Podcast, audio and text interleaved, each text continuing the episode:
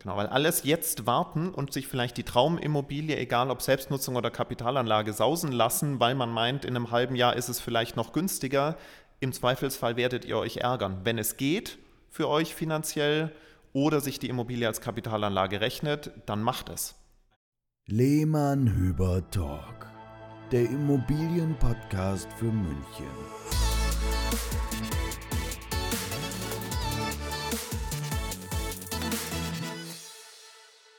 Hallo und willkommen wieder beim Lehmann Hüber Talk. Heute mit dem, äh, natürlich mit dem gewohnten Sebastian. Servus. Und dem gewohnten Marc.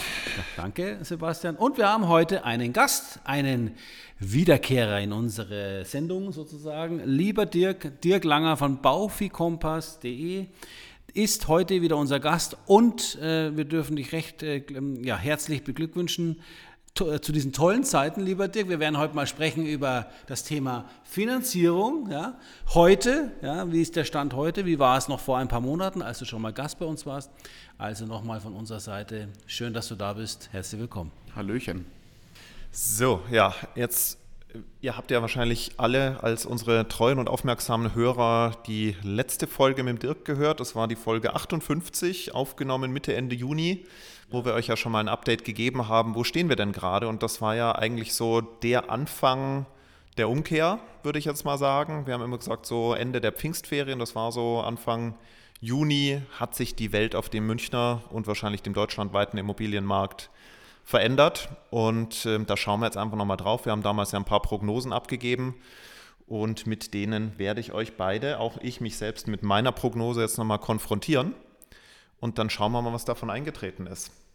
Also wir äh, haben ja jetzt vor kurzem eine Folge aufgenommen, lieber Sebastian, mit, dem Über, mit der Überschrift Satire. Achtung, Satire. Und auch wenn es heute mal so klingt, klingen sollte, es ist keine Satire, es ist die nackte Wahrheit. Also ähm, es mag sich nach Satire anhören, aber es ist äh, die Wahrheit. Und äh, damit ihr einfach mal realitätsnah von der Front dort draußen aus dem Immobilienhandel auch die Finanzierungsseite mal hört, Chancen und Risiken natürlich immer, immer, immer dabei. Dann haben wir den Dirk heute mal gebeten, noch mal ein bisschen zu reporten, wie es denn ausschaut und wie aktuelle Situationen so sind und vor allem, wie sein Tagesgeschäft sich verändert hat. Und auch unser Tagesgeschäft. Also wir haben eine ganz einfache Struktur für die heutige Folge. Block 1 Vergangenheit, Block 2 ja. Gegenwart, Block 3 Zukunft. Die Glaskugeln haben wir wieder mit dabei. Also, fangen wir mal an. Was haben wir in Folge 58 am Ende in unserer Schlussrunde gesagt? Wo könnte das Ganze hinlaufen? Dirk hat gesagt, je weiter draußen, desto sensibler der Markt, hat sich dann aber gleichzeitig schon wieder korrigiert, vielleicht aber auch ganz anders und niedrigere Preisniveau sind vielleicht äh, doch äh, weniger sensibel. Also damit, mit einem von beiden lag es schon mal richtig oder auch mit beidem? Ja, also keine Ahnung. Die letzten Monate sind irgendwie ganz wild gewesen bei uns, hatte ich das Gefühl. Also wir hatten sehr ruhige Wochen, wir hatten äh, stürmische Wochen. Stürmische Wochen immer dann, wenn die Banken erhöht haben. Ähm, ja, Markt äh, reagiert. Markt reagiert auch in München stark. Markt reagiert außerhalb Münchens, glaube ich, ähm, oder außerhalb der Metropolen äh, auch sehr, sehr stark. Ähm, man spürt, die äh, Makler oder auch Bauträger sind bereit, Preisreduzierungen in Betreff von E-Mails zu schreiben. Das ist dann immer die Frage, okay, wenn es jetzt ein Bauträger ist, reduziert er äh, wirklich nur den Preis oder reduziert er vielleicht auch die Ausstattung? Also ja. Ähm, aber da, dazu kommen wir gleich noch. Du hast nämlich einen weiteren Satz gesagt, der auf jeden Fall richtig ist. Zins- oder Kaufpreise müssen sich nachregulieren, weil sonst gibt es keinen Handel. Ja, das festen, ist schon mal richtig. Der festen Überzeugung bin ich immer noch. Den ja. Satz habe ich auf meine Schallplatte mit aufgespielt, ja. wenn ich mit dem Kunden spreche. Ja, also ähm, ich, ja, das Problem ist einfach, wir haben einen so schnelllebigen Zinsmarkt auch erlebt. Das heißt, also wir haben immer wieder Ausschläge nach unten gesehen mit 0,4, 0,5. Ähm, 0,4, 0,5 Zinsunterschied für zehn Jahre sind 4, 5 Prozent im Kaufpreis theoretisch, wenn man ihn vollfinanzieren würde. Ähm, die Banken straffen ihre Kriterien, was auch dazu führt, dass Finanzierungen, die ähm, vielleicht äh, eine Woche vorher noch machbar waren, dann plötzlich nicht mehr machbar sind. Also das heißt, dass aus einer grünen äh, Zinsübersicht bei uns, wo mehrere Kreditgeber sagen, wir würden den machen, äh, plötzlich eine rote Zinsübersicht wird. Und ähm, das ist halt ein ja, Riesenthema. Ich glaube aber, oder ich bin der festen Überzeugung, dass es sich angleicht. Und ich glaube auch, dass der Immobilienmarkt ein schnelllebiger Markt ist, weil es gibt immer Leute, die verkaufen müssen. Ähm, gibt natürlich auch welche, die nicht verkaufen müssen. Die gehen halt wieder offline und vermieten. Die bleiben einfach in ihrem Objekt. Ähm, aber die, die raus wollen oder die es aufteilen wollen, weil es eine Erbengemeinschaft ist oder äh, die Trennungen und Scheidungen, äh, die vielleicht auch mit einer zu hohen Darlehensrate finanziert haben, das heißt also, die eine Miete nicht durch, also die eine Darlehensrate nicht durch Mieteinnahmen deckeln können ähm, und nichts drauflegen können, die können nicht drin bleiben, die verkaufen dann. Und ähm, ja, und die verkaufen halt zu dem Preis, der handelbar ist. Also für Leute, die finanzieren müssen, ähm, ist immer das monatliche Budget vorgegeben und die Zahl, die man damit finanzieren kann, wird halt aktuell kleiner, so wie sie die letzten 15 Jahre immer größer geworden ist, weil die Zinsen stark gefallen sind, sehr stark. Auch da kommen wir gleich drauf, wie sich die Zinsen seit Juni entwickelt haben, wo wir heute stehen. Ähm, was mir jetzt gerade auch noch auffällt, so in der Rückschau, gerade jetzt auf Dirk und Marc, ihr habt beide in eurer Prognose etwas gesagt, Dirk hat gesagt, der Markt hinkt sechs bis zwölf Monate, also der Immobilienmarkt und seine Preise hinken sechs bis zwölf Monate hinter der Zinsentwicklung her. Und Mark hat gesagt, große Metropolen reagieren erst drei bis vier Monate zeitversetzt und für München hat er eine Veränderung erst Richtung Jahresende erwartet. Tja, das muss ich dementieren. Ja. Aus eigener leidlicher Erfahrung am Markt. Der Sebastian, wir beide sind ja sehr nah dran und wir, wir gehen ja noch regelmäßig zum Notar und äh, merken auch, mit welchen wissen natürlich, mit welchen Preisen wir zum Notar gehen. Also wir werden ja dazu gleich nochmal kommen. Oh, du hast das ja nochmal dann schön aufgeschlüsselt. Also man kann das zurücknehmen, den Zinsdurchschlag oder diese, die, den Durchschlag der Erhöhung der Zinsen ähm, hat man jetzt, ich unterscheide mal, sichtbar ja, in dem Portal nicht gleich gesehen. Also hier, wenn du reingehst als äh, normaler Kunde, denkst du dir noch, ja, was ist denn los? Was haben es denn alle? Ja, was schreiben sie denn alle für einen Schmann? Kann ich aber auch gleich noch ein bisschen was sagen. Ja, also auch da gibt es schon die ersten Bewegungen ja, jetzt seit ein paar Wochen. Aber kurz danach, also nach, du, nach du Juni. Sprichst ja, du ja. sprichst ja nach von unserer letzten Folge, hat man eigentlich noch nichts gesehen. Richtig. Da haben wir zwar schon den Nachfrage, Nachlass, also die nachlassende Nachfrage gespürt. Aber das erste Mal gemerkt haben wir, als wir, sagen wir mal, die Kaufangebote erhalten haben, die alle sich Richtung äh, unter den 2021er Preisen bewegt haben, um, um dann eine neue Preislinie zu finden. Und langsam aber sicher hat man vereinzelt dann, äh, damals war es eine Wohnung in Schwabing, die wir da zum Beispiel zum Notar gebracht haben, wo wir diese Erfahrung gemacht haben. Aber langsam konnte man dann auch sehen, hoppala, andere 60er-Jahr-Wohnungen in Schwabing liegen jetzt auf einmal auch bei 10.000 Euro den Quadratmeter, wo er, vor, wo er vor, also im Juni und davor, bei 11.000 bis 12.000 den Quadratmeter waren. Ähm, du musstest da noch äh, in der Zeit danach suchen in den Anzeigen. Aber ich sage es mal ganz platt, Immowelt äh, und wie sie alle heißen, eBay, Kleinanzeigen äh, und natürlich auch hier der Marktführer mit Immobilien Scout, ist nicht eine realistische Darstellungsweise gewesen der aktuellen Preise. Die Zinsen waren oben, die Preise waren die, äh, die Preise sind stehen geblieben auf 2021er Niveau. Es war dann Stillstand. So, und jetzt, Sebastian, ist ja in den letzten Monaten sehr viel passiert. Ich, ich würde einmal noch kurz meine Prognose mit reinnehmen, weil die nämlich auch ein bisschen zu konservativ scheinbar war. Ich habe gesagt damals, ich gehe, also wenn, ne, nicht, wenn man davon ausgeht, dass die Zinsen auf dem Juni-Niveau um die 3% bleiben, gehe ich von einem Preisabschlag von 10% aus und, ich habe ganz explizit gesagt, man kann es ja alles nachhören, keine 30%. Mhm. Schauen wir gleich nachher mal, wo wir am Ende wirklich stehen, genau. denn das war etwas, was Dirk schon recht richtig vorher gesagt hat, der Zins wird nicht stabil bleiben bei 3%, sondern es wird sich was tun. Ja. Und das würde ich jetzt dann auch mal so ein bisschen als Überleitung schon mal nehmen auf, wo stehen wir denn heute Dirk, wir stehen nicht mehr bei 3%. Nee, wir stehen nicht mehr bei 3%. Also wir schaffen noch eine Dreifußkomma in den meisten Fällen. Ähm, also bei einer 80% Finanzierung, das heißt also 20% Eigenkapital auf den Kaufpreis. Ich mache ein Zahlenbeispiel, 500.000 Euro kostet die Immobilie und du bringst 400.000 Euro zur Finanzierung und 100.000 Euro Eigenkapital mit, plus die Kaufnebenkosten, also Makler, Notar und Grunderwerbsteuer dann liegst du heute, wenn das Objekt in München liegt, bei einem Zins von 3,8, sowas in dem Bereich wenn es noch 10% weniger Eigenkapital ähm, wird, sozusagen, also dass wir 90% finanzieren, dann muss man 0,1, 0,15 draufrechnen. Das sind die zehnjährigen Konditionen, das ist sozusagen das Brot- und Buttergeschäft von uns die letzten Jahre gewesen. Ähm, ja, wir spüren den Trend, dass wir immer mehr in Richtung äh, längere Zinsbindung gehen. Also das heißt, wenn wir heute im 10-Jahres-Bereich bei 80% Finanzierung bei einer 3,8 liegen, dann liegen wir bei einer 3,95 auf 15 Jahre, also nur noch 0,15 Spread. das heißt 0,15 Prozent Zinsdifferenz und bei ungefähr 4,15 Prozent für 20 Jahre fest. Ähm, und es gab das Phänomen, und das gibt es immer noch, dass es Banken gibt, die sozusagen 30 Jahre unter dem Preis für 20 Jahre anbieten. Das heißt also 30 Jahre Zinsbindung sind billiger als 20.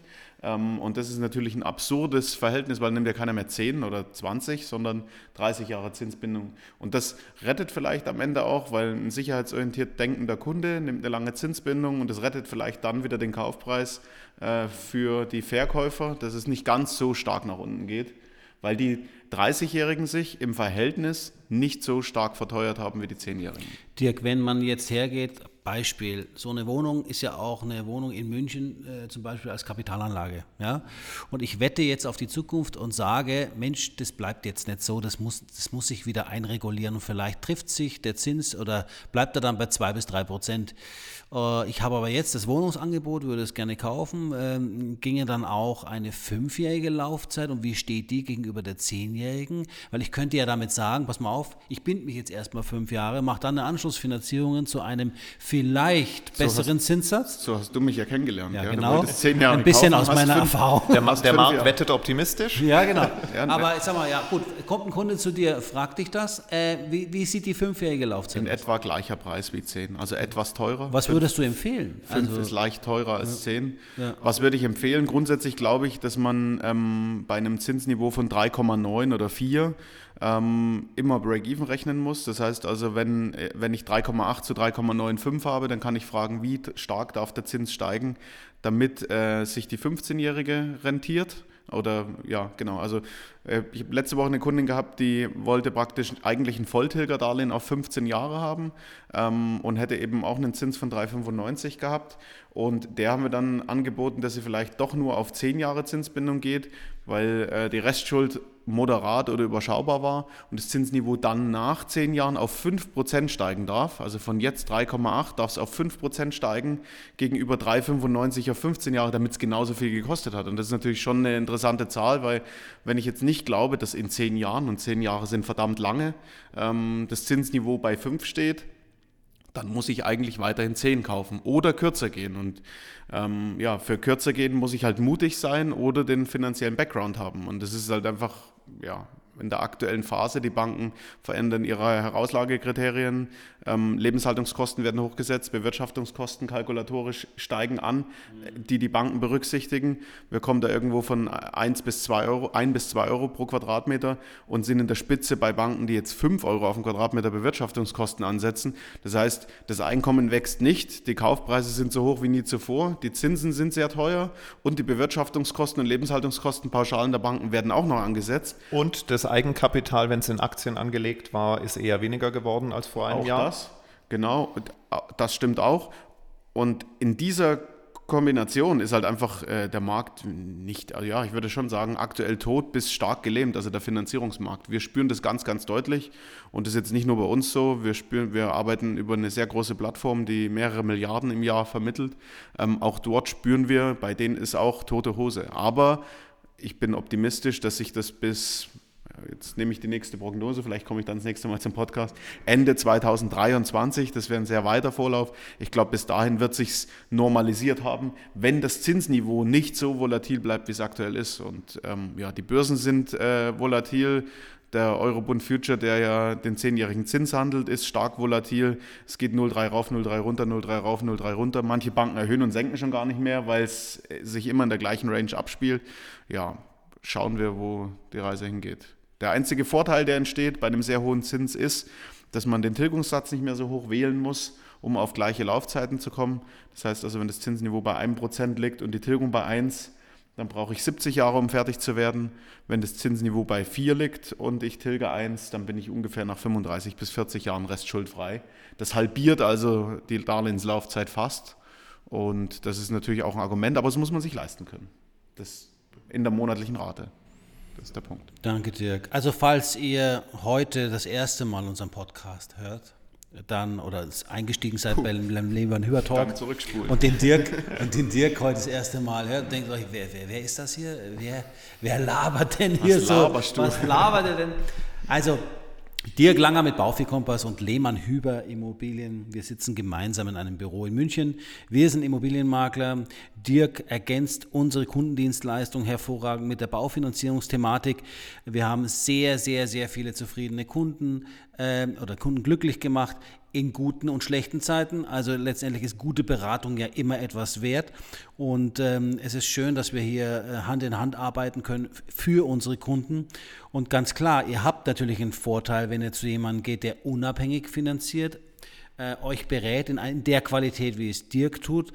Denn äh, gerade, ich glaube, in diesen Zeiten, Dirk, ist guter Rat sehr teuer. Bei dir nicht, weil du eben äh, sehr viel gibst und sehr viel Gutes und, und wenig nimmst. Ja, und wenig nimmst. Aber gar nichts. Ich sage es mal, Dienstleistung kannst, ist kostenfrei. Ja, ja, also. Du kannst ja auch nicht zaubern, aber wie, wie, gesagt, ich sage immer zu unseren Kunden, also wenn du nicht bei Baufi Kompass warst, kannst du dir nie sicher sein, die beste Beratung bekommen zu haben und vor allem den besten Zinssatz für deine Situation bekommen zu haben. Deswegen, also das nochmal zur Erklärung, warum sitzt der Dirk hier? Es hat einen guten Grund und warum wir zusammen in einem Büro sitzen, hat auch einen sehr guten Grund. Also Schluss mit der Werbung jetzt, aber das war einfach nochmal wichtig, äh, so ein bisschen zur Aufklärung. Ne? Ja, sehr gut. Ähm, Thema Rückschau nur noch einmal ganz kurz. Wie haben sich denn die Zinsen eigentlich seit unserem letzten Termin entwickelt? Ich habe jetzt gerade nochmal eine Zinskurve hier aufgemacht. Also Mitte Juni waren wir, wie gesagt, so um die 3%. Danach ist es mal sprunghaft äh, raufgegangen, innerhalb von wenigen Tagen eigentlich auf 3,5. Hat sich dann in den Sommerferien ein bisschen erholt, wieder auf unter 3 und ähm, ja, dann seitdem ging es wieder rauf auf jetzt so aktuell so um die vier. Wir waren schon mal knapp über vier, glaube ich, äh, haben wir, hast du auch gesagt, was ich jetzt hier so äh, rauslese, aber sonst deckt sich das mit dem, also ja, Thema Volatilität einfach extrem hoch. Und das spürt auch der Markt und führt halt auch bei Käufern und Verkäufern zu Unsicherheit vor allem bei den Käufern. Ähm, und ja, das sehen wir eben dann auch, wenn wir jetzt so reinschauen, jetzt mal losgelöst vom Thema Finanzierung, aber so in unser Tun, was erleben wir mit Käufern und Verkäufern. Ich habe damals, damals im Juni vorhergesagt, dass die Effekte abhängig sein werden vom Preissegment, vom Renovierungsbedarf und vom Verkaufsdruck der Verkäufer. Letzteres ist logisch, das war schon immer so, nur wurde, hat es der Markt ähm, ein, eine, hohe, eine gewünscht hohe Geschwindigkeit des Verkaufs hat der Markt nicht bestraft. Ist jetzt ein bisschen anders. Jetzt brauchen wir ein bisschen mehr Zeit, bis zu deutlich mehr Zeit, je nachdem, welchen Preis wir ansetzen. Aber ganz klar, das Preissegment und der Zustand der Immobilien, vor allem der energetische Zustand, spielen eine deutlich größere Rolle jetzt für den Verkaufspreis und allgemein für die Nachfrage der Immobilien.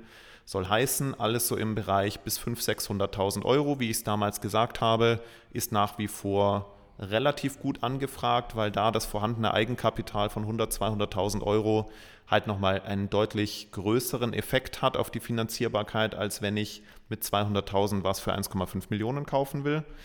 Ähm, und Zustand, äh, energetischer Zustand ist auch logisch, dass alles, was jetzt saniert werden muss oder müsste, sollte, ist natürlich gerade deutlich schwerer zu kalkulieren weil Material nicht da. Wer jetzt was äh, ne, eine Wärmepumpe braucht, der hat schon mal eine Wartezeit von einem Jahr auf seine Wärmepumpe.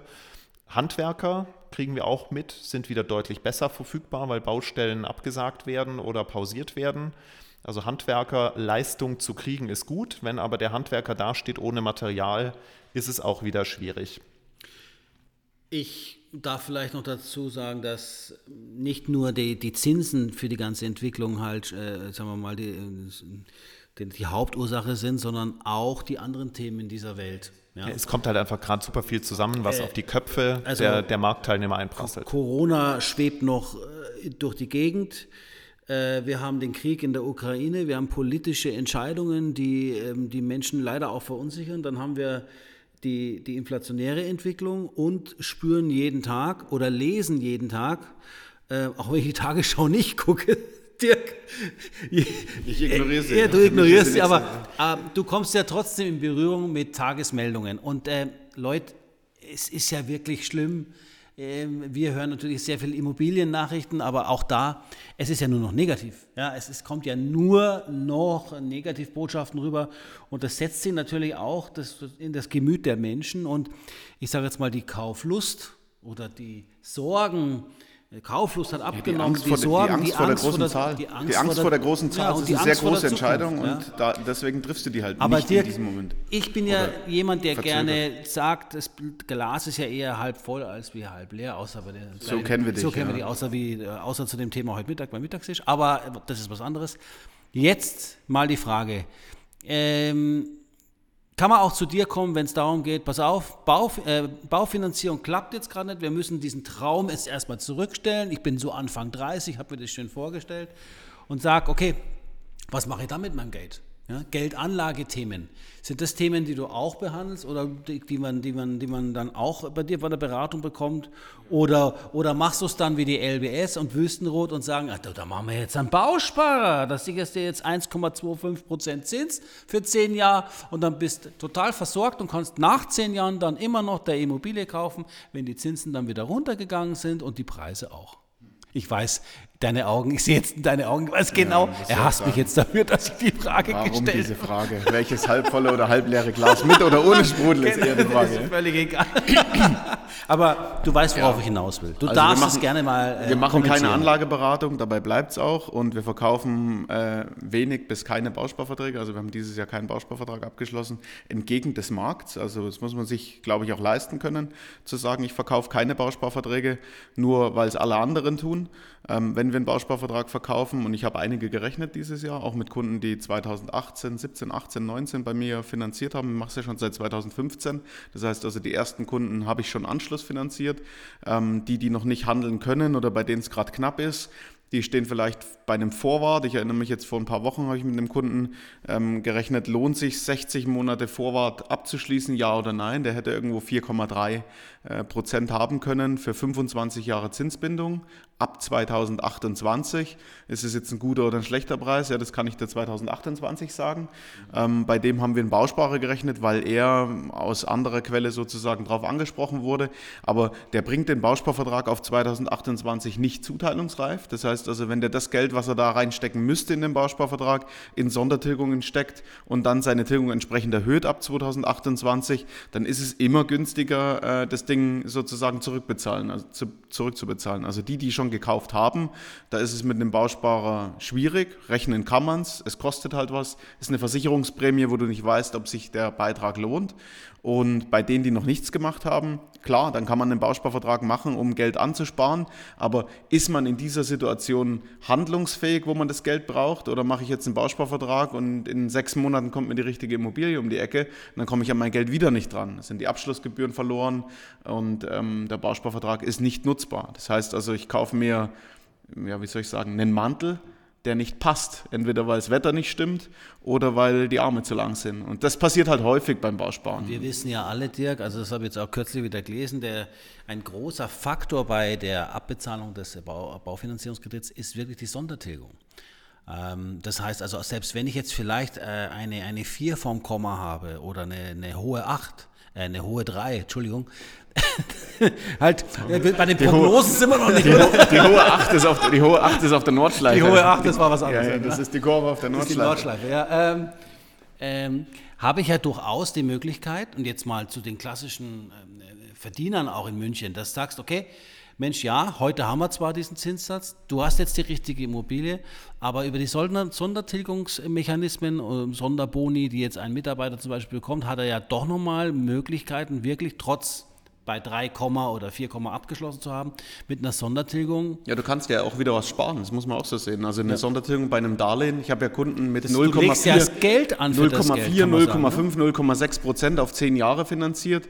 Die Renault Bank zahlt, glaube ich, heute 2,8 für 5 Jahre fest. Das heißt also, wenn du dein Geld dort 5 Jahre anlegst, bekommst du, ich weiß nicht genau, 2,5 oder 2,8 Prozent für, für 5 Jahre jedes Jahr bezahlt.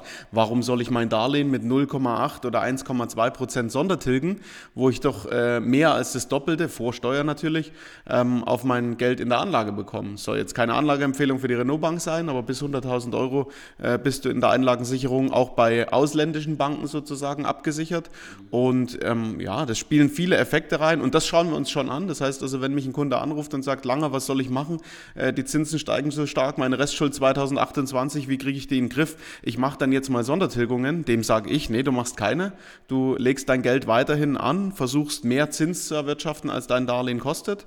Das haben wir jahrelang andersrum gehabt, dass sozusagen die Darlehenszinsen billiger als der oder teurer waren als der Anlagezins und sich das gedreht hat. Und jetzt ist es eben andersrum. Jetzt lässt du dein Darlehen laufen mit niedrigen Zinsen und versuchst eine höhere Rendite am Kapitalmarkt zu erwirtschaften. Wie das geht, wir arbeiten mit Anlageberatern und Vermögensverwaltern zusammen, also nicht nur Immobilienmakler sind unsere Kooperationspartner, sondern auch in diese Branche hinein. Wir machen das nicht selber, weil wir das Kreditgeschäft gut beherrschen und ich fange ja auch nicht an, Immobilien zu makeln, obwohl ich das vielleicht auch könnte, aber ich kenne Leute, die können es besser und deswegen sitzen wir ja heute hier und haben alle drei ein Mikro. Ja.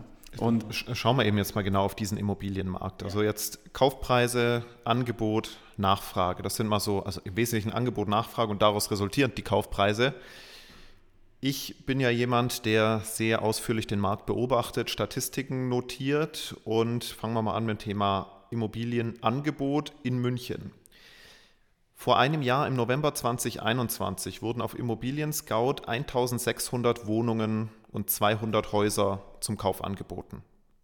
Jetzt haben wir 3600 Wohnungen und 600 Häuser zum Kauf. Also das heißt, mehr als verdoppeltes Wohnungsangebot und verdreifachtes Häuserangebot. Wer also was sucht, hat die Auswahl, zumindest mal auf dem Papier. Was er sich davon noch leisten kann, ist die andere Frage.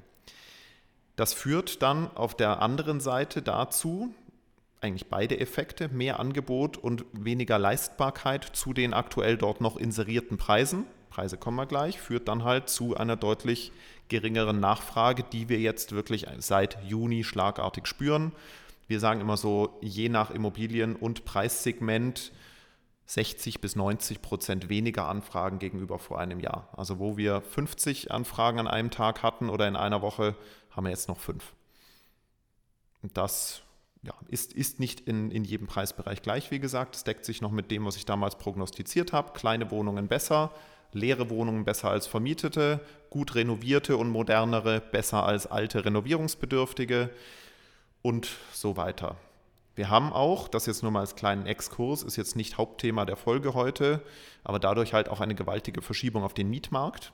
Die spüren wir auch. Also wer halt Korrekt. bisher ähm, sich ein Haus kaufen wollte, irgendeine Doppelhaushälfte, dann ähm, 20% Eigenkapital Wenn hatte. anruft und sagt, äh, ich würde gern finanzieren, wo Richtig? liegt die Rate? Ich kann mir so zweieinhalb, 3.000 Euro leisten und ich sage, ja, vor einem Jahr hätte das gereicht für 1,1 ja. Millionen Darlehenssumme und, und jetzt, jetzt sage ich dann äh, 6.000 Euro Rate, also Gespräch beendet, äh, Herr Hüber, kann ich die Immobilie doch lieber mieten statt kaufen. Richtig, ja. genau. Und was man halt in den letzten Jahren immer gesagt hat, kaufen und mieten war von der Monatsrate, wenn man ein bisschen Eigenkapital hatte, ungefähr gleich.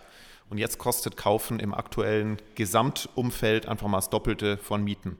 Und äh, das spüren wir halt, dass jeder, der sich verändern muss, weil er wegziehen muss, weil er mehr Platz braucht, weil er, naja, weniger Platz, muss nicht unbedingt umziehen, aber es gibt ja durchaus ähm, Umzugsmotivationen, die kurzfristig äh, erledigt werden müssen und die drängen alle auf den Mietmarkt, die bisher noch auf den Kaufmarkt waren. Jetzt möchte man ja meinen, Sebastian, wenn du das so sagst, äh, wenn wir unsere Mietobjekte dann online nehmen in der heutigen Zeit, dass sie uns ja die Bude einrennen müssten vor lauter flüchtender, nicht finanzierbarer Kunden, die jetzt das zweite Kind kriegen, die Vier-Zimmer-Wohnung brauchen, raus müssen aus der Dreizimmerwohnung oder immer noch dem der Wohnung hinterherjagen mit Homeoffice, die sie nicht mehr kaufen können, sondern äh, mieten. Und wie ist es? Tatsächlich? Ja. Genau. Ja, also äh, schon. Äh, es ist, äh, ja, aber es ist nicht. Aber nicht, nicht so dramatisch. Also, ja, und die Qualität? Die ist schlechter? Ja. Das ist ja gerade, also man wundert sich ja wirklich äh, als Makler, äh, die natürlichen Gesetz, äh, äh, also Voraussetzungen, Gesetzmäßigkeiten. die Gesetzmäßigkeiten, die treten gar nicht ein. Also es kommen gar nicht die Menschen auf den Mietmarkt zu unseren drei bis vier Zimmerwohnungen ab 100 Quadratmeter, die wir eigentlich erwarten würden, Sebastian, sondern es ist ja eher wie sage ich es jetzt vorsichtig? Alle, alle strömen auf den Mietmarkt. International. ähm, du hast ja, äh, es, es, es sind, weiß Gott, nicht die, die jetzt die ähm, Topverdiener, die, Topverdiener. Ja. die sind nämlich alle in Schockstarre, bleiben da, wo sie sind, gehen Kompromisse ein, stecken das zweite Kind jetzt doch mit dem anderen Kind ins Kinderzimmer und bleiben erstmal in ihrer guten Lage, wo sie ja seit Jahren eine Mietwohnung haben, weil ja auch noch mit den gestiegenen Energiekosten, da weiß man ja, was man hat. Und wenn ihr jetzt nochmal wechselt, dann wird es ja nochmal richtig böse. Ja? Neuer Stromvertrag, äh, in dem Ja, anderen vor allem, Haus. ja, Keine klar. alte Heizung im neuen 30 Haus. Quadratmeter mehr Wohnfläche heißt, Ja. ich muss auch 30 Quadratmeter mehr beheizen. Genau. Also der, der Effekt, dass sie jetzt alle auf den Mietwag strömen, äh, ist zwar zu erwarten, aber in Wirklichkeit sieht es eigentlich ganz anders aus, Sebastian. Also ich glaube, dass Und wir machen ja in allen Preisbereichen Vermietungen. Also Ja, das von, stimmt, das stimmt. von 800 Euro bis 3000 Euro Miete haben wir ja alles dabei gehabt in den letzten Monaten. Und ja, es werden mehr, es wird anders, es ist aber alles nicht so ganz erklärbar gerade. Mhm. Was aber sehr wohl erklärbar ist, und damit kommen wir jetzt auf den äh, Punkt, den wahrscheinlich die meisten da draußen von euch interessieren, Kaufpreise. Wie hat sich das denn entwickelt? Also die 10% Minus, die ich im Juni mal gesagt hatte oder angenommen hatte, die ähm, schön wär's für die Verkäufer. so jetzt einen Tusch einspielen. Da, da, da, da. Also ich, ich verfolge ja genauso wie ich die Angebote verfolge, also die Angebotszahlen auf Immobilien Scout, schaue ich mir auch die Preise an. Also ich äh, notiere mir einmal im Monat den Medianpreis für Wohnungen und den für Häuser, für Stadtgebiet München. Da sind wir und gar nicht mal zurückgeschaut auf äh, 12 Monatssicht, November 21, sondern mal auf die Höchstpreisstände hatten wir im ersten Quartal dieses Jahres. Angebotspreise, Maximalstand. Da hat eine Wohnung, der Median lag bei, äh, bei 800.000 Euro. Das heißt, die Hälfte der inserierten Wohnungen kostete weniger als 800.000, die andere mehr als 800.000, nicht zu verwechseln mit dem Durchschnitt. Heute sind wir beim Medianpreis knapp unter 700.000 Euro, das heißt da schon mal minus 13 Prozent bei den sichtbaren Angebotspreisen. Guck an. Und ich komme gleich noch auf den Gesamteffekt. Bei Häusern sind wir von 1,72 auf knapp unter 1,6 Millionen, also minus 8 Prozent in den Angebotspreisen. Da muss ich dich kurz unterbrechen. Ich glaube sogar, dass es noch gravierender ist, weil äh, die, die Höchstpreise im ersten Quartal, da waren ja wenig Träumer dabei. Das heißt also, du hast. äh, Das waren kein- genau dieselben Träumer dabei, aber deren Träume wurden erfüllt. Genau, also deren Träume haben zur Realität gepasst und äh, die, die in dieser Zeit noch festhängen, im, äh, in dem Preis festhängen, die lassen ja ihren Angebotspreis höher, Ja. obwohl sie wissen, dass zu diesem Preis kein Handel stattfinden wird. Das heißt also, die 700 sind wahrscheinlich weniger ehrlich, als es die 800 vor sechs Monaten genau, waren. darauf, Mein Bauchgefühl. Richtig, darauf wollte ich hinaus. Also ich würde auch mal schätzen, ihr dürft mich korrigieren, ich habe vorher nicht drüber nachgedacht, aber dass die Hälfte der inserierten Immobilien inzwischen im Preis angepasst wurden, die andere Hälfte äh, noch auf den alten, alten Wunschpreisen liegt. Gefühlt nein, sage ich jetzt mal, wenn man einen Blick reinwirft, aber es Gefühlt ist gerade nein, mehr oder weniger. äh, mehr. Noch mehr Wunschpreise? Ja. Okay. Aber es ist jetzt in den letzten Wochen Ja. ja, rasant nach unten gegangen mit einigen Preisen. Also ich muss sagen, die Bewegung war noch nie so aktiv wie jetzt. Jetzt kannst du wirklich wöchentlich zuschauen.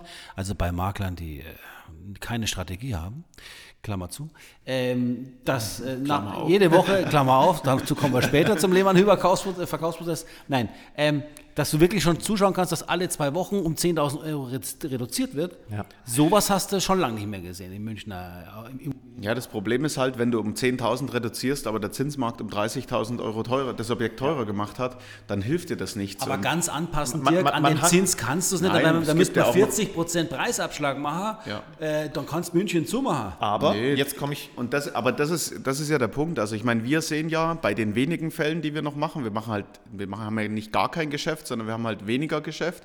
Und das Geschäft, was wir sehen, das spüren wir oder das sehen wir ja ein Exposé und sehen am Ende auch den Preis, für den es zum Notar geht. Das heißt also, wir sind jetzt nicht äh, der Nabel der Welt, Baufi Kompass. Wir äh, machen ein paar Fälle im Monat, aber bei den Fällen, die wir machen, spüren wir, dass in der Regel unter Exposé oder Angebotspreis gehandelt Das wird. ist Und jetzt nämlich der genau, Faktor. das ist nämlich genau der Punkt, wo ich meinen Bogen von vor einer Minute oder zwei Minuten schließen wollte. Die minus 13, minus 8 Prozent in den Angebotspreisen heißt ja noch nicht, dass das die Kaufpreise sind. Deswegen jetzt mal Frage an euch. Ich habe hier auch eine Zahl stehen. Was schätzt ihr jetzt mal insgesamt Wohnungen und Häuser zusammen? Wie weit liegen die tatsächlich beurkundeten Verkaufspreise nochmal unter den Inser oder den Exposé-Preisen? Das ist nun eine geschätzte Zahl, hättest du jetzt gerne. Oder? Ja. Du, von uns beiden eine Zahl. Ja, Marc kann besser schätzen als rechnen. 15 bis 20 Prozent.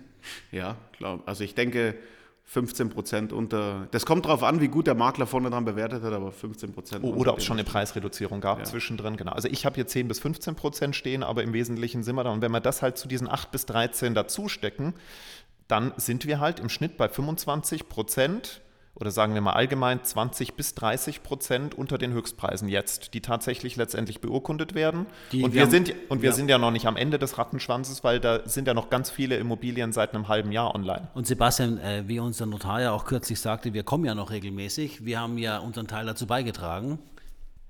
Denn, äh, und das deckt sich ja auch mit unseren Erfahrungen aus den Verkäufen, die wir jetzt in den letzten Monaten zum Notar gebracht haben.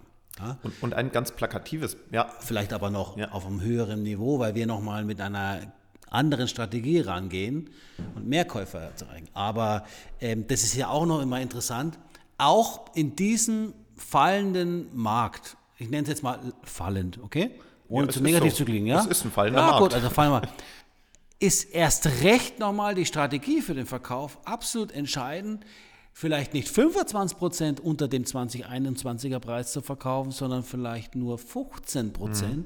Und du kannst heute mit einer guten Beratung, wie es halt immer ist im Leben, wenn du dich an einen Profi wendest, der einen guten äh, Prozess hat, trotzdem noch we- weicher fallen, ja? sage ich jetzt mal vorsichtig. Und genau da greife ich nochmal eines von deinen Zitaten aus dem Juni die, für die Prognose zweite Jahreshälfte auf, die nämlich genau das gesagt hat.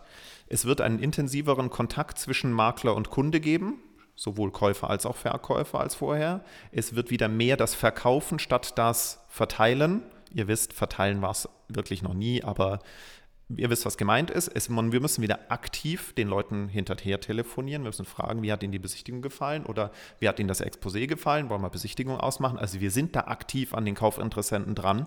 Genauso intensiv sind die Gespräche mit den Verkäufern im Vorfeld, weil wir eben genau nicht mehr die Wunschpreise zu altem Preisniveau reinnehmen. Das ist, bringt für uns nichts, das bringt dem Verkäufer nichts. Wir sind offen und ehrlich und geben die bestmögliche realistische Einschätzung ab. Immer in Bezug auch auf das oder den Wunsch der Verkäufer, wie schnell es gehen soll. Wenn jetzt jemand zu uns kommt und sagt, ich muss in vier Wochen ähm, das verkauft haben, weil ich was Neues kaufe, weil irgendwelche anderen Notsituationen oder ja, Motivationen Zwischenfinanzierung mit 6% äh, ganz schön teuer ist. oder sowas, genau. Ähm, natürlich haben wir dann andere Strategien. sechs, ja. Dann haben wir andere Strategien, als wenn jemand sagt, ähm, ich habe drei, sechs Monate Zeit. Das, das nur dazu. Aber was du auch gesagt hast und jetzt gerade wiederholt hast, richtigerweise, Reichweite und Qualität der Vermarktung sind wichtiger als je zuvor. Ja. Ja, und wir merken es ja auch, Sebastian, mit unserem äh, Lehmann-Hüber Verkaufsprozess und auch mit dem Kaufangebotsverfahren, was wir jetzt angewendet haben, zum Beispiel in Ingolstadt, ist es halt so, dass wir, äh, du musst heute die Leute hinterm, ich sage jetzt mal, wir haben gerade die Gründe genannt, warum sie alle in Schockstarre sind. Ja, danke an alle, die uns in diese Situation gebracht haben. Aber es ist, ist wirklich so, wir erreichen die Leute noch damit, Sebastian. Wir kriegen die Anfragen rein, weil wir es eben dann mit diesem Kaufangebotsverfahren so machen, dass wir uns dem Markt stellen und auf einer neuen Ebene auf Augenhöhe mit den Kunden persönlich aufeinandertreffen und dann versuchen, das bestmögliche Ergebnis für beide Seiten rauszukriegen oder zu erzielen, damit man einfach sieht, was ist denn der Markt noch bereit zu bezahlen heute in dieser Situation und wer, lieber Dirk, ist davon auch finanzierbar. Ja? Also es ist ja heute Komm mal, komm mal auch wenn wir dir jetzt noch- Kunden ja. übermitteln, dann ist es ja schon so, du kannst vielleicht noch hier und da einen Unterschied machen mit guten Seilschaften zu den Banken, die du hast, aber es ist heute schon sehr wichtig oder noch wichtiger geworden, nicht nur einen guten Makler zu haben als Verkäufer, auch einen guten Makler zu haben als Käufer, der vielleicht einmal äh, ein bisschen anderes Verfahren anwendet, das dem Markt besser zum heutigen Markt passt. Und vor allem ist ja der Baufinanzierer wichtig, der dann eben noch hintenrum die Basis überhaupt schafft, damit der Haustraum oder der Wohnungstraum auch heute noch äh, äh, durchsetzbar ist ne? oder zu erfüllen. Ich würde jetzt ganz gerne das Thema Kaufpreise nochmal mit einem sehr plakativen Beispiel anhand von ganz konkreten Zahlen kurz abrunden, was mir immer wieder auffällt. Ähm, zum Beispiel gerade dieser Markt für so 60 Quadratmeter Zwei-Zimmer-Wohnungen, 70er Jahre, 80er Jahre am Stadtrand, auch wenn sie etwas renoviert sind und nicht vermietet sind, die wurden letztes Jahr noch so angeboten für um die 9000 Euro pro Quadratmeter und meistens auch verkauft. Die werden jetzt inzwischen angeboten für 6.000 bis 7.000 Euro pro Quadratmeter und da es davon gleichzeitig 20 bis 30 Stück gibt, jetzt allein so in Rammersdorf-Perlach, wenn wir es jetzt mal auf München beziehen, dann kannst du die auch unter 6.000 den Quadratmeter drücken und dann hast du nämlich ganz schnell einen Preisabschlag von 30 Prozent auf den letztjährigen Preis. Ähm, Und es ist bei, weil die Mietpreise auch wenn die Mietnachfrage größer wird, die Mieter sind ja da, die Mietpreise gehen ja nicht runter, sondern tendenziell werden sich, ich sage jetzt mal, mindestens stabilisieren dann hast du schnell mal dreieinhalb bis vier Prozent Bruttorendite. Und da sagst du, Dirk, das ist jetzt wieder die Brücke zum Thema Kapitalanleger. Die brauchst du ja auch, wenn du vier Prozent Zins hast, aber du hast immer noch ganz gute ergänzende Gedankengänge zum Thema Tilgung hast du schon angesprochen, die muss nicht mehr so hoch sein, aber halt auch zum Thema Steuereffekt ja, bei 4% aber statt bei 1% Zins. Richtig, ja. Wir haben eine Bank, also unser wichtigster Bankpartner in diesem Jahr wieder war die ING DIBA, ich glaube, die kann man auch namentlich erwähnen. Ähm, die haben ihre Kriterien angepasst und wollen, wenn der Kunde keine 20% Eigenkapital hat, 2% Tilgung sehen. Das heißt also, ähm, dass die Finanzierungen, die dort vielleicht gut machbar gewesen wären, vor einem Jahr heute nicht mehr machbar sind. Ähm, weil eben genau der Kunde mit wenig Eigenkapital jetzt plötzlich, der hat ja eh schon eine höhere Rate, weil er prozentual mehr finanzieren muss. Und der muss jetzt auch noch zusätzlich ein Prozent mehr tilgen. Äh, das ist ein Thema. Und das andere Thema ist bei Kapitalanlegern. Die Kapitalanleger sind im Moment relativ äh, verschwunden. Das liegt einfach daran, Zinsniveau liegt bei 4, äh, Kaufpreis zu äh, Mietrendite liegt irgendwo bei 3 drei, dreieinhalb, wenn wir Glück haben. Du sagst, es sind wieder 4% Bruttorendite möglich. In bestimmten Lagen, In für bestimmte Lagen. Immobilien. Nach, über, Nachverhandlung. über, ne? über, Also- genau, ja, ja, also- über, die, über die breite Masse würde ich eher noch zweieinhalb bis drei sagen. Ja, und früher war es halt so, dass wir bei Zinssätzen von 0,8 nicht groß brutto oder netto rechnen mussten, weil es einfach egal war. Du hast 0,8 bezahlt äh, und nach Steuer waren es halt noch 0,6. Und jetzt ist es natürlich so, jetzt zahlst du 4. Und wenn du das mit einem, wenn du Kapitalanleger bist, ich sage immer, also entweder vernünftig Eigenkapital aufbringen kannst oder so gut verdienst, dass du auch was von der Steuer absetzen kannst, also ein gutes Einkommen, ein Kapitalanlegereinkommen mitbringst, dann ähm, kannst du ja die Zinskosten gegen die Mieteinnahmen gegensetzen. Und wenn der Zinssatz von 4 gegen die Mieteinnahmen gesetzt wird, dann ergibt er halt nach Steuer auch deutlich weniger, nämlich nur noch 2,4 Prozent net, netto nach Steuer, ähm, weil die die Steuersparnis sozusagen oder die, andere, die anderen 40 Prozent des Finanzamt äh, äh, gegensetzt oder von deinem Geld bezahlt, wenn man so will. Und deswegen ähm, ist es jetzt für den Kapitalanleger wichtiger oder sehr wichtig, eben nach Steuerrenditen zu rechnen und nicht vor Steuerrenditen. Und ich glaube, auch das muss, der, muss man erst wieder gewohnt sein, weil du brutto oder auf den ersten Blick ein paar hundert Euro auf dem Objekt monatlich ablegen musst, ähm, die aber nach Steuer vielleicht wieder aufgefressen werden Also der oder Effekt wiederkommen. Ja. ist jetzt größer und das ist auch etwas, was man natürlich einbauen muss in die Argumente, auch für den Verkauf. ne? Einfach allgemein nochmal so die aufmunternde Ja. Frage, also die aufmunternde Frage, die Frage mit deiner äh, hoffentlich aufmunternden Antwort, weil man liest ja immer wieder, Banken finanzieren gerade gar nichts mehr und tun gar nichts. Also so ist es ja auch nicht. Klar, die Kriterien sind angezogen, die Berechnungsbasis hat sich verschoben, aber Banken finanzieren weiterhin. Banken finanzieren weiter. Wir haben äh, im Gegenteil, es ist sogar so, dass Banken, die früher kein Geschäft wollten, weil sie übersättigt waren und sowieso nicht abarbeiten konnten, dass die ähm, heute wieder kurze Bearbeitungszeiten haben, erreichbar sind. Ich habe letzte Woche witzigerweise mit einer Volksbank telefoniert außerhalb Münchens und habe die gefragt, ob die Münchner Geschäft vertragen können. Die kommen aus dem Raum, Mannheim. Ich habe einen Kunden dort finanziert ähm, und habe ganz gute Erfahrungen mit dieser Volksbank gemacht und habe die gefragt, ob sie sich eben vorstellen könnten, überregional zu finanzieren. Die sagen nein, aber sie spricht es nochmal mit dem Vorgesetzten ab, weil aufgrund der aktuellen Antragslage ja gar kein Geschäft da ist. Dann nimmst vielleicht doch eher überregional das gute Geschäft oder bessere Geschäft aus, aus München, ähm, als gar nichts zu machen. Und das ist genau der Punkt. Und da passiert natürlich auch Umdenken. Die Plattformen versuchen Banken anzubinden, die vorher gesagt haben, nee, nee, mit euch arbeiten wir nicht. Plattform ist Teufelszeug, Vermittler ist Teufelszeug.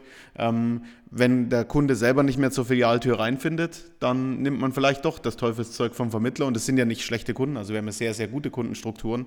Ähm, und ja, mal schauen, wie sich auch dort diese Komponente entwickeln wird. Klar wird es immer Kreditgeber geben, die sich verabschieden, weil sie vielleicht Eigenkapitalprobleme haben oder ähnliches. Auch das passiert, dass also kleinere Banken sagen, okay, mit den neuen Kriterien der BaFin äh, kommen wir nicht klar, deswegen machen wir weniger bis gar nichts mehr.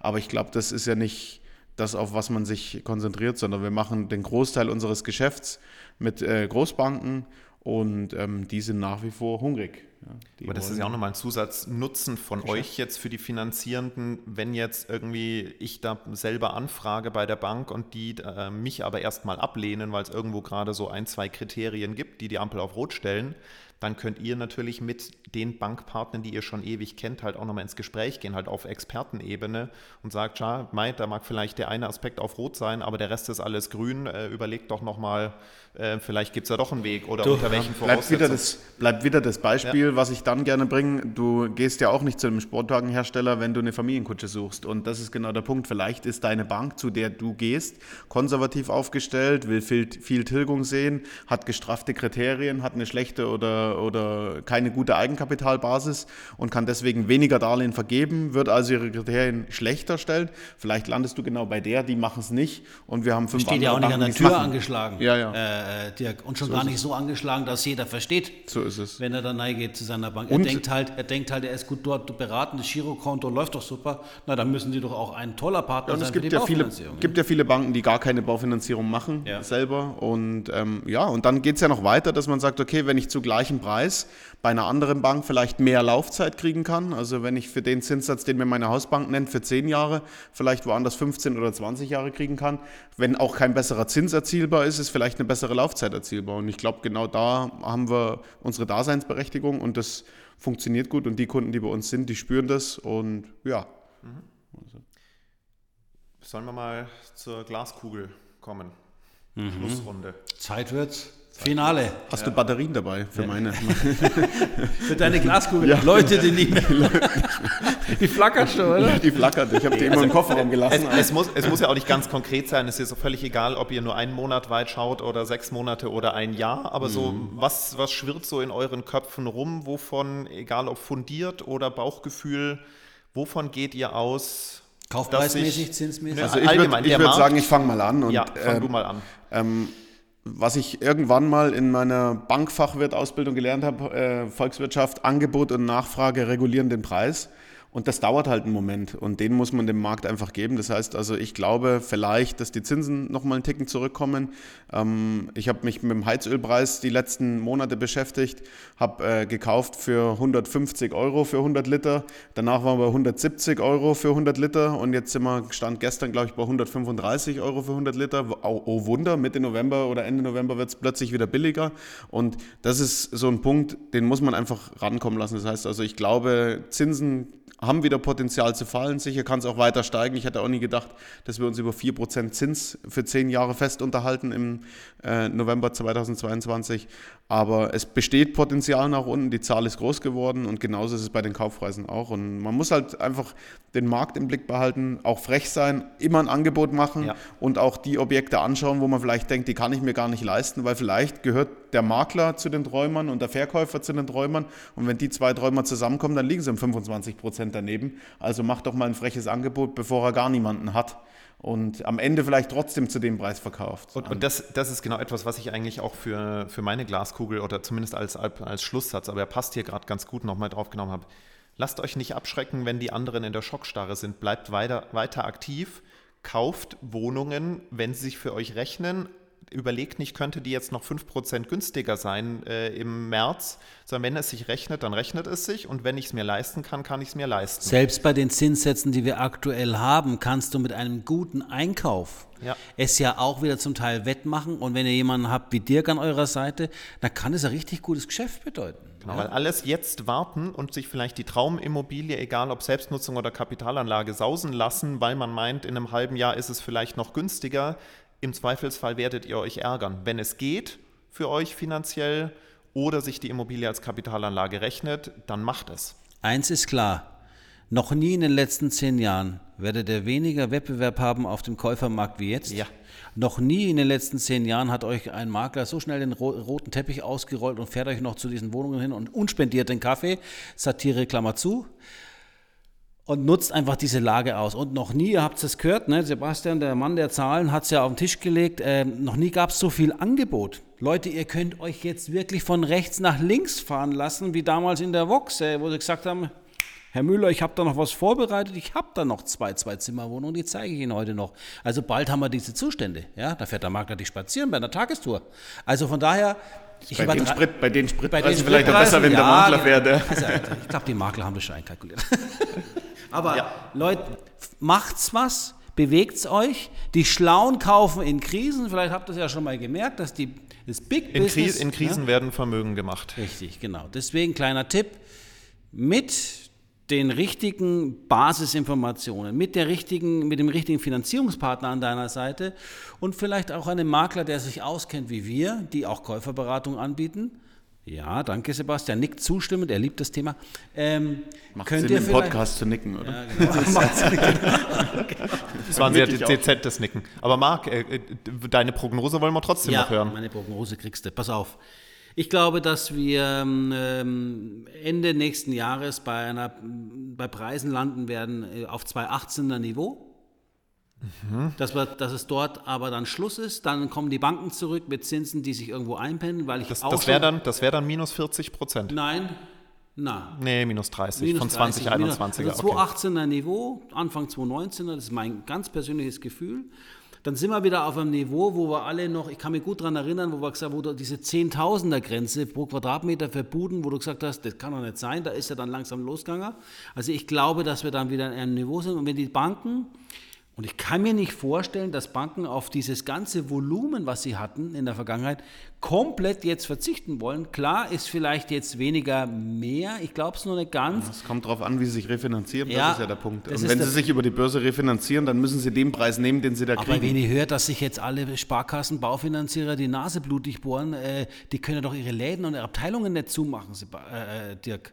Also irgendwas muss auch bei den Banken passieren. Ich glaube nicht, dass die Banken sich jetzt diesen kompletten Einbruch an, der, an, der, an den Quoten, die sie haben, dass sie sich das als auf Dauer leisten können. Ich glaube, dass es wieder einen Mittelweg gibt. Und ganz ehrlich, es besteht ja so viel äh, Notwendigkeit, dass das Thema Wohnraum in Deutschland weitergeht, weil wir haben Situationen, die einfach weitergehen müssen. Ich glaube nicht, dass es zu einem absoluten Stillstand kommt. Ähm, ich freue mich irrsinnig, Sebastian und Dirk, dass wir jetzt auch etwas andere Gespräche führen mit Verkäufern und Käufern. Ähm, hier geht es nicht mehr um schneller, höher, weiter, erster, sondern Thema Preistreiberei ja, ist vorbei. Preistreiberei. Ich finde ich es auch schön, dass jetzt, ich sage jetzt einmal, dass das Kaufangebotsverfahren eher ein, oder Biet, manche Bieterverfahren jetzt wirklich eher dazu be, be, benutzt werden, damit man überhaupt noch Menschen aufweckt und nicht damit dazu benutzt werden, ähm, jetzt die Preise noch höher zu treiben, ja, sondern dass das jetzt echt eine Hilfe sein kann, um ähm, mit dem Markt, der noch da ist, in Kontakt zu kommen. Mit den Käufern. Ja, bezeichne, ich würde es als. Ja. Und was ich feststelle, Sebastian, und du äh, wirst das sicherlich bestätigen, so wie wir jetzt als Fachleute hier sprechen, so findet das Gespräch am Stammtisch jetzt nicht statt. Es gibt da draußen ganz viel Angst, Halbwissen und Unsicherheit. Und ich merke jedes Mal, wenn ich persönlich mit den Kunden in der Wohnung oder im Haus rede, wie, wie viel ich aufklären kann und das, das leere Glas der Kunden, die quasi jetzt nur Kummer sind, weil es einfach mal gesagt haben, das schauen wir uns jetzt mal an, aber eigentlich glaube ich, dass wir uns gar nichts leisten.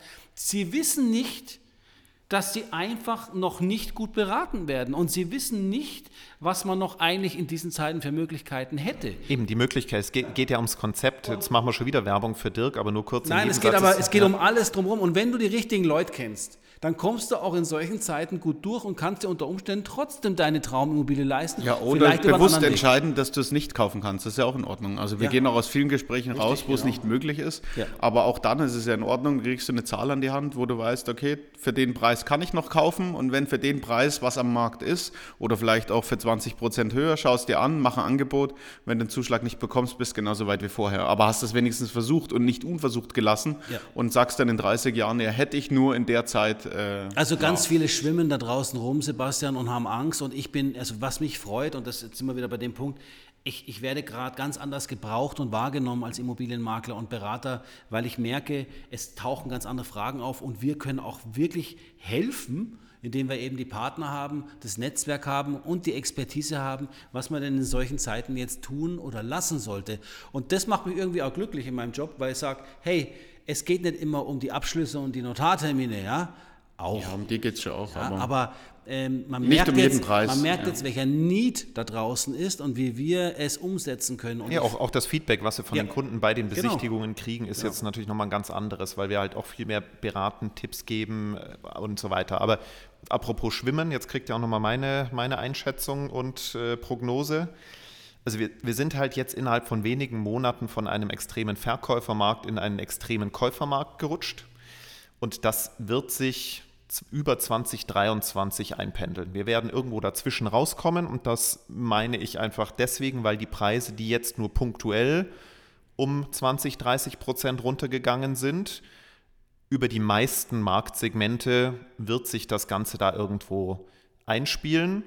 Und das werden dann auch, wenn es sich sichtbar in den Portalen darstellt, nicht nur bei vereinzelten Notarterminen, dann werden es auch der Rest der Verkäufer feststellen. Die werden dann entweder nicht verkaufen und die Immobilien vom Markt nehmen oder sie werden halt notgedrungen zu diesen Preisen verkaufen müssen.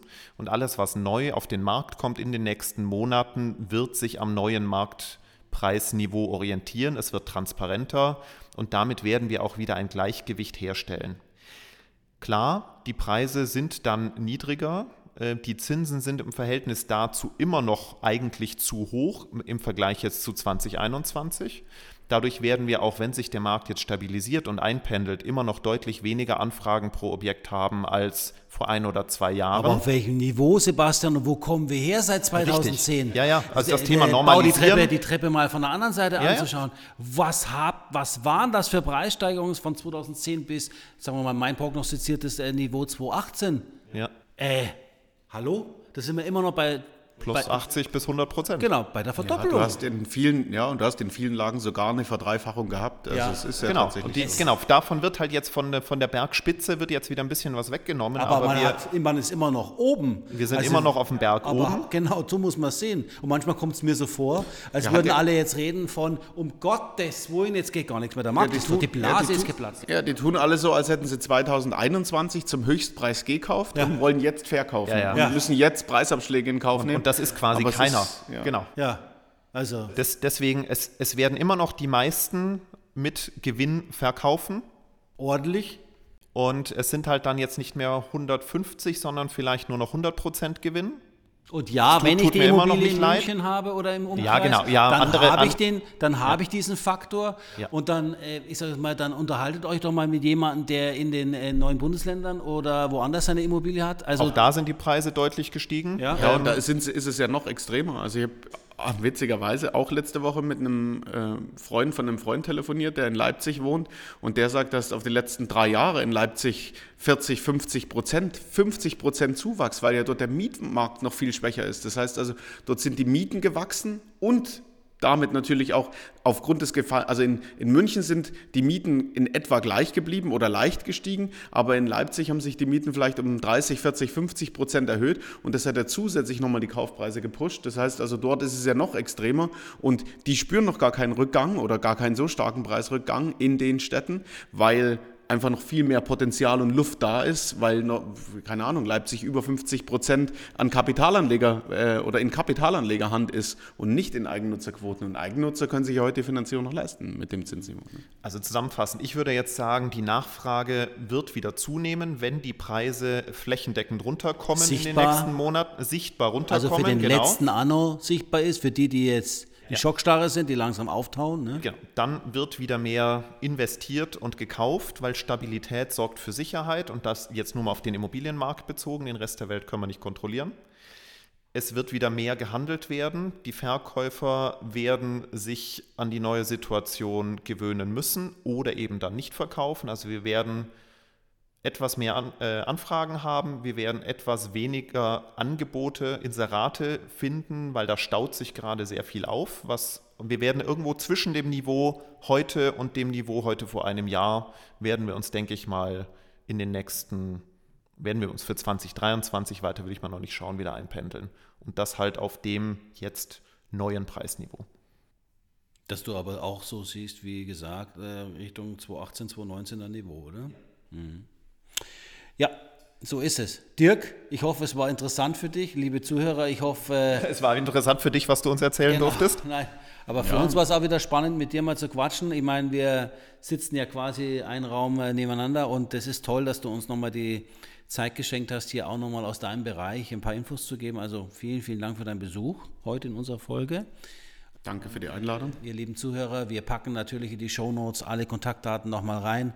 Lasst euch beraten. Ihr habt gehört und heute auch ein Learning rausgezogen, dass es auch gerade in diesen Zeiten wichtig ist, sich einerseits für den Verkauf einer Immobilie bei uns zu beraten, auch beim Dirk Langer mit bei Baufi Kompass das Thema Baufinanzierung auf die richtigen Beine zu stellen und ich habe es eingangs gesagt, es gibt einige Themen, die wichtig sind, Risiken, die es aktuell gibt, aber es gibt hier und da auch immer Chancen in Krisenzeiten und wir haben sie heute mal beleuchtet und ich hoffe, ihr konntet einiges rausziehen aus dieser Folge. In diesem Sinne, lieber Sebastian, Servus. Servus. Und lieber Dirk, vielen Dank für deinen Besuch. Ja, danke für die Einladung. Bis zum nächsten Mal. Bis ciao, ciao. Ciao, ciao Servus.